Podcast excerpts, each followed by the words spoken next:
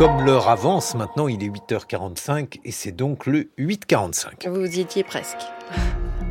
Le point sur l'actualité, Anne-Laure Chouin. Bonjour Anne-Laure. Bonjour Guillaume, bonjour à toutes et à tous. Nous ferons le point sur la libération de deux nouveaux otages à Rafah par l'armée israélienne qui prépare son offensive militaire dans cette partie de l'enclave.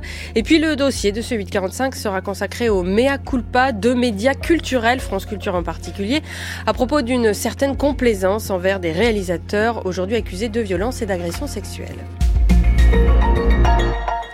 Deux otages libérés par l'armée israélienne à Rafah. Cela faisait des semaines que plus aucun otage ne sortait de Gaza, mais avec le début de l'offensive à l'extrême sud de l'enclave, les, les forces spéciales de l'État hébreu annoncent donc ce matin la libération de deux hommes enlevés dans un kibbutz lors des attaques terroristes du 7 octobre. Thibault Lefebvre, vous êtes à Jérusalem, que sait-on de plus? Alors on a un peu plus de détails sur l'opération de la nuit. L'emblématique porte-parole de l'armée israélienne, Daniel Agaris, s'est exprimé il y a moins d'une heure et il parle d'une opération très préparée depuis de longues semaines. Cette opération a commencé à 1h49 ce matin. Les forces antiterroristes sont entrées dans un appartement au deuxième étage d'un immeuble du centre de Rafah. Les deux anciens otages ont été rapidement sortis. D'intenses combats ont suivi. Le ministère de la Santé du Hamas a compté 52 morts du côté palestinien, la moitié du bilan de la nuit à Rafah. Les deux otages libérés s'appellent Luis Roberto Ahar et Fernando Marman. Ils ont 70 et 60 ans. Ils sont israéliens et argentins et ils ont été enlevés ensemble au kibbutz de Niritzak. C'était le 7 octobre avec une autre femme, Clara Marman, qui elle a été libérée le 28 novembre dernier. C'est donc une famille qui se retrouve en ce moment même à l'hôpital Sheba près de Tel Aviv. Selon les premiers témoignages de leurs proches, ils sont en forme. Luis Norberto Ahar et Fernando Fernando Marman sont les deuxième et troisième otages libérés par la force depuis l'attaque du Hamas, les premiers depuis le 30 octobre. Il resterait, selon l'armée israélienne, 130 otages aux mains du Hamas. 29 d'entre eux seraient morts. Thibault Lefebvre à Jérusalem, merci. Des opérations escargots prévues dans plusieurs régions de France aujourd'hui.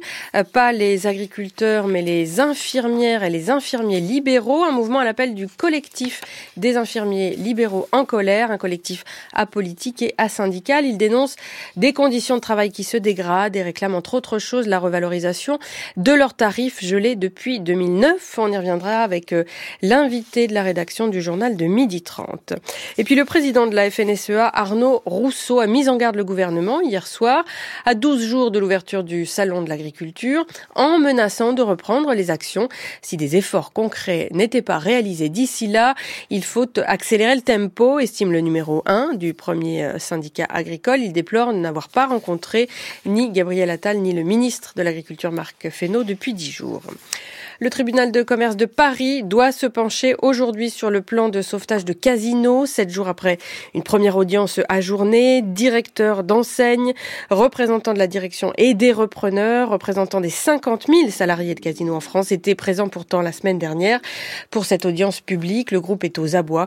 Il s'est séparé, on le rappelle, d'une grande partie de ses magasins et ses repreneurs doivent aussi faire avec une dette colossale. Suite du 845 d'Anne-Laure Chouin, on revient sur cette affaire qui a secoué le cinéma mais aussi les médias français, pourtant plusieurs années après le mouvement de libération de la parole MeToo. Oui, les accusations de Judith Godrèche à l'encontre de Benoît Jacot et les témoignages sur d'autres réalisateurs, dont Jacques Doyon, témoignages qui ont fait réagir la rédaction notamment de l'hebdomadaire Télérama, provoquant un mea culpa de sa rédaction pour la complaisance, je cite, dont le journal spécialisé dans les médias culturels a pu faire preuve à l'égard non seulement de ce réalisateur, Benoît Jacot, mais de l'ensemble de figures aujourd'hui controversées du monde du cinéma. D'où cette question, quel rôle avons-nous joué, nous médias, dans l'invisibilisation de ces pratiques immorales?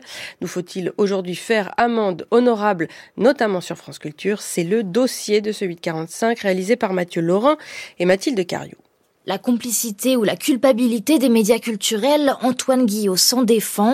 Nous n'avons accès qu'aux films et pas aux coulisses, insiste le producteur de Plan Large. Il serait effectivement intéressant de réécouter toutes les interviews qui ont pu être faites, par exemple, sur France Culture, de Benoît Jacot et de tous ceux qui sont mis en cause euh, actuellement, pour voir si se disaient de leur part des choses auxquelles on aurait dû réagir en disant mais enfin c'est pas possible ce que vous dites.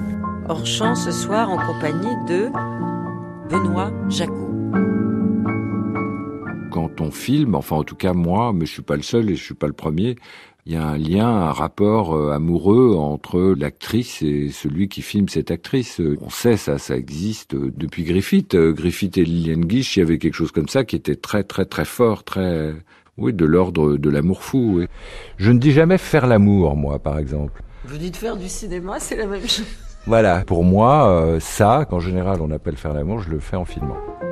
Ce discours, c'est avant tout le reflet d'une époque où transgression était synonyme d'audace.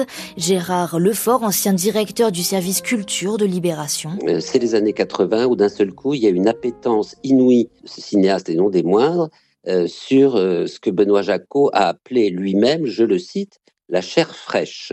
Parce qu'à l'époque, il y a deux films qui ont un succès retentissant, L'effronté et À nos amours de Piala. Dans les deux cas, les actrices sont très jeunes eh ben, tout le monde se dit on va faire encore des succès formidables et tout ça. Et surtout, le cinéma dans les années 80, c'est un milieu d'hommes. Ça va du producteur au technicien, au chef opérateur et bien sûr au réalisateur. Qu'est-ce que c'est drôle d'harceler une gamine Ah, mais ma pauvre chérie, tu verras, c'est ça le cinéma. Voilà ce qu'on entend à l'époque. Hein. Cette mainmise des hommes sur les femmes, des réalisateurs sur les actrices et des adultes sur les plus jeunes, voilà ce que cherche à déconstruire ce MeToo cinéma.